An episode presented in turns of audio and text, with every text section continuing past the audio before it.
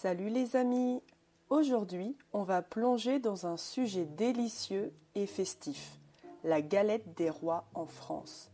Attachez-vous bien pour un voyage au pays des saveurs sucrées. La galette des rois est une délicieuse pâtisserie traditionnelle en France. On la mange spécialement pendant la période de l'épiphanie, qui se situe début janvier.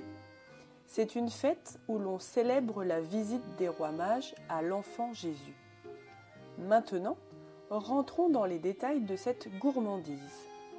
La galette des rois a une forme ronde et plate.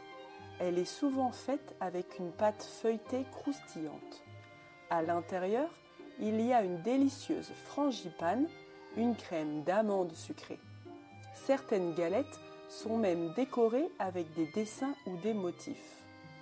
Mais ce qui rend la galette des rois vraiment spéciale, c'est ce qui se cache à l'intérieur. À l'intérieur de la galette, il y a une petite figurine appelée la fève. Celui qui trouve la fève dans sa part devient le roi ou la reine de la journée et porte une couronne. C'est une tradition amusante et excitante. Explorons maintenant comment les Français célèbrent cette tradition. Pendant l'épiphanie, les familles et les amis se réunissent pour partager une galette.